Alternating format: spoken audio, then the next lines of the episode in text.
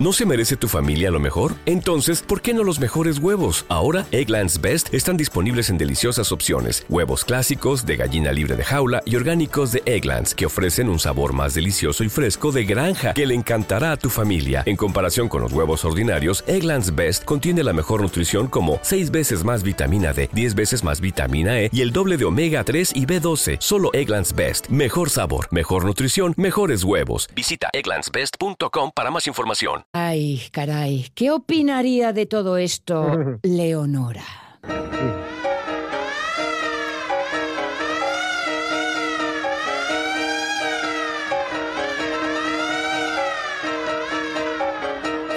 Carlos La Peña, ¿cómo estás? Buenos días. Pues muy bien, ya te digo yo que opinaría que esto del trabajar así porque hay que trabajar para otro y estas cosas, que lo haga Rita, te diría eso.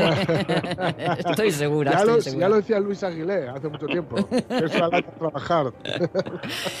Para ponernos en antecedentes, hemos de recordar que la semana pasada comenzamos con la historia de Leonora Carrington, pintora, escultora, escritora, artista, por encima de todo, creadora de mundos, de unos mundos oníricos, místicos si queremos, donde la seguridad de lo que llamamos realidad se tambalea, donde nada es lo que parece, donde si algo es real es la imaginación, su imaginación. Abordamos el lunes pasado la infancia de nuestra moderna, desde su nacimiento en Clayton, eh, en Clayton le Woods, en Lancashire, en el noroeste de Inglaterra. Sí, además un nacimiento que, por cierto, para los amantes de las fechas fue el 6 de abril de 1917, por el otro día no sé en qué estaba pensando que se me olvidó decirlo, ¿no? Pero vamos, nació en una familia de nuevos ricos, de vamos, de hecho, de nuevos ricos muy ricos, que apostaron su ascensión social a que Leonora Prim, como la llamaban en casa, hiciera una buena boda con el heredero de algún terrateniente o hasta quién sabe les proporcionara un título nobiliario que les abriera las puertas cerradas de la alta sociedad. Pero si algo caracterizó siempre a nuestra moderna fue su rebeldía, su negativa a prestarse a hacer lo que se esperaba de ella.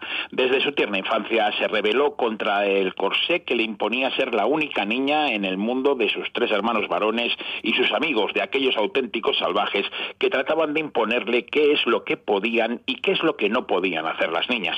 Mientras sus hermanos eran escolarizados, ella permaneció en casa con una institutriz hasta los 13 años, sin relacionarse con otras niñas. Leonora, o, o Prim, que era como la llamaban en casa después de que un amigo de su hermano dijera de ella que era un primor, pues se rebeló contra el mundo machista de sus hermanos, creando el suyo propio, donde su imaginación volaba libre entre las heroínas de las leyendas celtas que le contaban su niñera, su madre y su abuela, pero también con los personajes de los libros de Lewis Carroll, de Jonathan Swift, de Robert Stevenson o de Edward Lear, que desde muy pequeña ella devoraba. Claro, así, con, ese, con esa inspiración. Una rebeldía en la infancia que en la adolescencia se mostró contra las normas de las monjas de los internados a, las que, a los que le mandaron sus padres. Sí, vamos, internados de los que fue ex- expulsada por no colaborar en los estudios ni en los juegos. Años después, la propia Leonora decía que tenía una especie de alergia a la colaboración.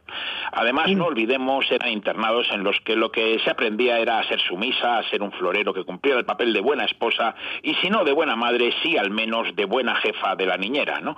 Y también pues se reveló, claro está, al menos en espíritu, cuando su familia la presentó como debutante a la corte del rey Jorge V en el mismísimo Palacio de Buckingham. Es cierto que su familia estaba desesperada por entrar en la alta sociedad británica y que estaba dispuesta a humillarse por ello todo lo que hiciera falta. Pero a Leonora todo esto no le interesaba nada.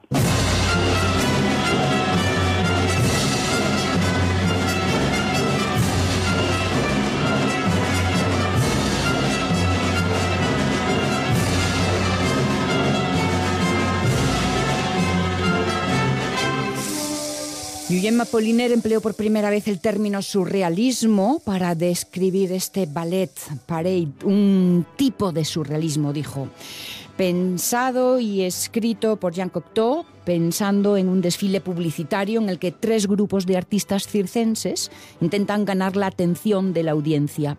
Cuenta con música de Eric Satie, que se acercaba por primera vez al ballet, lo mismo que sucedía con Picasso, que era, junto con el futurista italiano Giacomo Balla, el responsable de la escenografía y los figurines. La coreografía era del padre de los ballet rusos, Jay Diaghilev, y del hombre que sustituyó al mítico Nijinsky, Leonide Massin. Era 1917 y aún hubo que esperar unos años para que en 1924 Breton lanzara el manifiesto surrealista. Tuvo que pasar más de una década para que la primera exposición surrealista llegara a Inglaterra. Sí, vamos, fue el 11 de junio de 1936 en la New Burlington Galleries, ¿no? La inauguración fue un verdadero espectáculo surrealista, con André Breton, al que Leonora Carrington llamaba el director del surrealismo, que iba totalmente vestido de verde. También estaba por allí Sheila Lance, que era una de las pocas mujeres, pues por así decirlo, camisas viejas del movimiento surrealista, enfundada en un vestido largo de satén blanco y la cara cubierta por rosas y también por mariquitas. Y con Salvador Dalí, que estuvo a punto de asfixiarse aquella noche que iba vestido de buzo para poder sumergirse en el subconsciente. Hmm. La exposición duró tres semanas y recogía unas 400 obras pues, de gente como Dalí, Picasso, Duchamp, Paul Klee, Man Ray, Magritte, Miró, Francis Picabia, Paul Eluard, entre otros.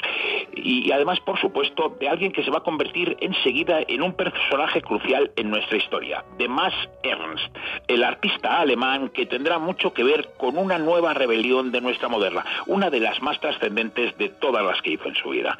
Tendremos tiempo para hablar de Max Ernst, pero imagino que nuestra moderna acudió a la exposición, claro. Sí, sí, vamos, y para ella fue una revelación. De algún modo se dio cuenta de que aunque fuera un bicho raro, no era la única bicho raro, que algunos de los cuadros que observaba en la exposición vivían en un mundo de sueños fascinantes que si, no, si bien no es el suyo, pero es perfectamente compatible con los suyos. Allí comprendió que aunque por otros caminos, por su propia senda, ella había llegado a un mundo similar a los que vivían en aquella exposición.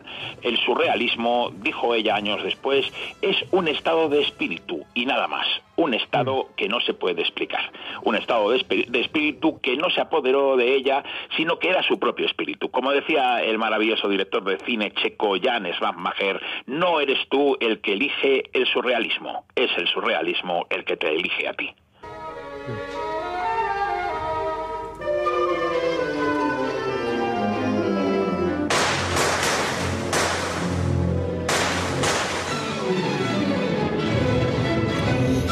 Seguimos escuchando la música de Eric Satie para el ballet de Jean Cocteau, Pared, el estreno el que en boca de Apollinaire dio lugar al término surrealismo, se produjo el 18 de mayo de 1917 en el Châtelet creo que se dice así, ¿no? Bien, de, eso, de París, con Ernest Ansermet al frente de la orquesta. Mm. En esta grabación el director es el ucraniano Igor Markevich, uno de los compositores modernos de más éxito en el París de los últimos años 20. Por cierto, un crítico, Jean Puget, puso a caldo el Ballet Parade y la respuesta de Satie fue enviarle una postal en la que le decía Señor y querido amigo, usted es un estúpido, un estúpido sin música, afirmado Eric Satie. El estúpido le denunció y Satie fue condenado a ocho días de prisión, pero Volvamos con Leonora Carrington, a quien paradójicamente su madre le regalaba el catálogo de la exposición. Sí, vamos, sin duda infravaloró las palabras de la presentación que había escrito Herbert Red, que decía, no se tomen este movimiento como algo amable, no es una broma más, es un desafío, el acto desesperado de unos hombres demasiado convencidos de la podredumbre de nuestra civilización para querer salvar ni un jirón de su respetabilidad. Esta vez, el arte no trataba de interpretar el mundo, sino de transformarlo. Y nuestra moderna se sintió atraída por este concepto, por cambiar esa realidad que consideraba falsa, una ficción que solo respondía a convenciones y que hacía todo lo posible por impedir que ella misma pudiera vivir su propia vida. Una vida de sueños, inestable y por lo tanto una vida de verdad. Y una de las obras que más le impresiona es el collage precisamente de Max Ernst, dos niños amenazados por un ruiseñor. Sí, vamos, eh, la deja empatada totalmente. No, Massers era un alemán nacido en 1891 cerca de Colonia, así que me, permitís el chiste, debía oler muy bien, ¿no? y, nació en una en una familia católica muy practicante, con un progenitor que era tan tirano que le creó a Max la necesidad perentoria de rebelarse no solamente contra la autoridad paterna, sino contra toda la autoridad. Cuando estudiaba en la Universidad de Bonn en 1912, Ernst acudió a una exposición de Picasso que, aunque él ya estaba muy acostumbrado al posimpresionismo de Van Gogh o de, Gauguin, le voló los sesos. Más cerca aún de matarle estuvo la Primera Guerra Mundial, en la que fue obligado a participar. Y así, tras la guerra, Max volvió a casa y formó el grupo Dada de Colonia. Una de las acciones más recordadas que hizo en este grupo Dada fue una exposición en la que el visitante tenía que pasar por una hilera de urinarios en la que una mujer vestida de primera comunión le recitaba poesía lasciva. La exposición fue clausurada por las autoridades por obscena, pero como no se presentaron cargos, pues tuvo que ser reabierta. En los años 20, eh, Max eh, se trasladó a París, donde formó parte desde el principio del grupo surrealista, del que fue uno de los artistas más prolíficos y también, ¿por qué no?, que todo hay que decirlo, el que más ligaba.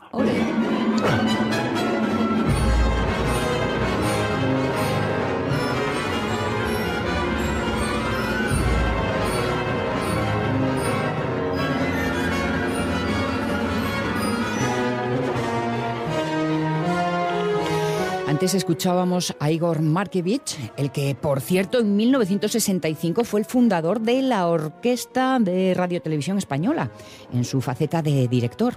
Ahora le escuchamos como compositor, una labor en la que destacó antes de abandonarla en los primeros años 40. Esta es la nueva era, Le Nouvelle de 1938.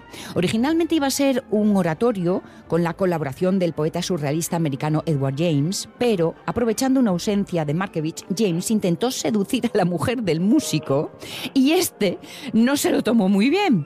A petición de su esposa expulsó de su vida al poeta, que era padrino de uno de sus hijos, y concluyó la obra con forma de poema sinfónico.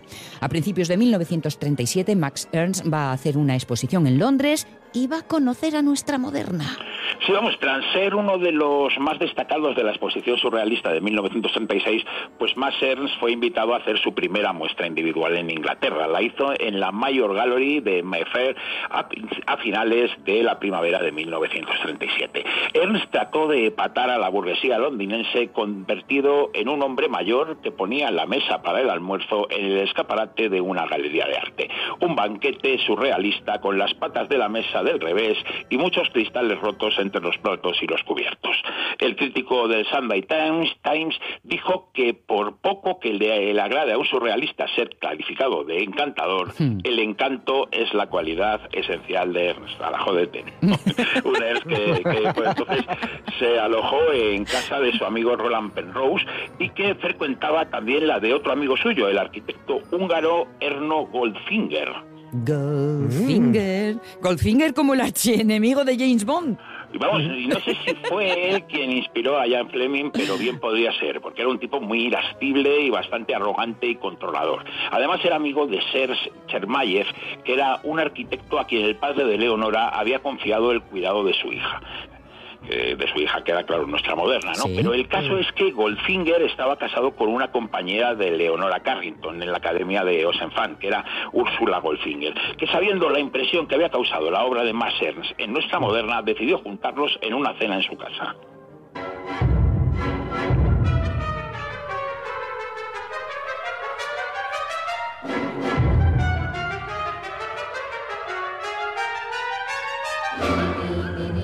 Seguimos escuchando música de Igor Markevich, nacido en Kiev en 1912, muerto en Antibes en 1983. Es eh, Sinem Overture, una música compuesta con 19 años, en 1931, en su habitual estilo polirrítmico para una película que iba a hacer el coreógrafo Leonide Massin. Digo que iba a hacer porque la película no se terminó y la música tuvo que esperar a 1995 para ser escuchada. En el encuentro de Max Ernst y Leonora Carrington en casa de los Goldfinger, saltaron chispas. Sí, vamos, nuestra moderna estaba enamorada del más Ernst artista antes de conocer al hombre, pero esa noche en casa de los Goldfinger, nada más verse la joven morena de 20 años y el hombre de pelo blanco de 46, con edad suficiente para ser su padre, se enamoraron. En palabras de Leonora, se hicieron amantes casi de forma instantánea. En palabras de Max, el encuentro tuvo hubo un efecto inmediato e irresistible en ambas partes. A partir de esa noche, Carrington y Ernst pasaron todo el tiempo juntos, sin sentir ninguna necesidad de ocultar su relación, pese a que él era un hombre casado. La noticia eh, llegó a Hasselwood Hall, la mansión familiar de los Carrington, como una bomba. La hija Díscola había realizado una nueva rebelión. Tenía una relación íntima con un alemán, encima casado, sin fortuna y encima con la edad suficiente como para ser su padre. Podemos imaginarnos que su padre, el Harold Carrington, estaba dispuesto a todo para acabar con la relación. Vamos, de hecho, pues no se le ocurre otra cosa que, a ver, ¿qué es lo que se te ocurriría? Llamar a la policía. ¡Ole! Vale. Pidió informes sobre la exposición del amante de su hija y determinó de que se trataba de un conjunto de obras obscenas. ¿Qué digo obscenas? No, pornográficas. Hmm. Y si eran pornográficas, pues claro, eran ilegales. ¿Y cómo se podía permitir que un extranjero alterara el orden moral de la capitán británica haciendo obras ilegales? ¿no? La exposición debería ser cerrada y su autor debía ser detenido y deportado a la Alemania que no olvidemos que era la Alemania que estaba gobernada por Hitler, que ella también le tenía ganas a él, ¿no? Ya se encargaría luego el Harold, de, en su momento, de explicar a su hija que todo lo había hecho por su bien. El caso es que Harold Carrington tenía dinero y poder suficiente como para poder conseguir su objetivo. Como decía Leonora, siempre fue un poco mafiosillo, ¿no? Y la orden de detención contra Masser se dictó pero con la ayuda de Roland Penrose la pareja consiguió huir hacia el sur, hacia una casa victoriana aislada en Lap Creek, en Cornwallis, donde en la que, le habían dejado a él. ¿no? Allí vivirán un verano de amor y surrealismo, porque lo más grande del surrealismo británico va a pasar aquel verano por Lamb Creek. Pero de eso yo creo que ya vamos a hablar la semana que viene. ¡Wow! ¡Qué emocionante! Lo dejas en alto, ¿cómo apetece? Sí, señor, sí, señor. Pues seguiremos descubriendo la vida de Leonora Carrington y es también la obra, ¿eh? que es importantísima. Perfecto. Pues mira, con eh, la miel en los labios nos dejas y esperando a nuestra próxima semana. Disfruta del tiempo que quede de aquí a allá. Gracias, Carlos. Un abrazo. Con Carlos La Peña y estos modernos y modernas de otros tiempos. La verdad es que em, uno puede pensar que a veces era más fácil ser rebelde antes, ¿no? Pero para lo del carácter de la rebeldía nunca es tarde. José Rodríguez, Jorge Alonso, todos, hasta mañana.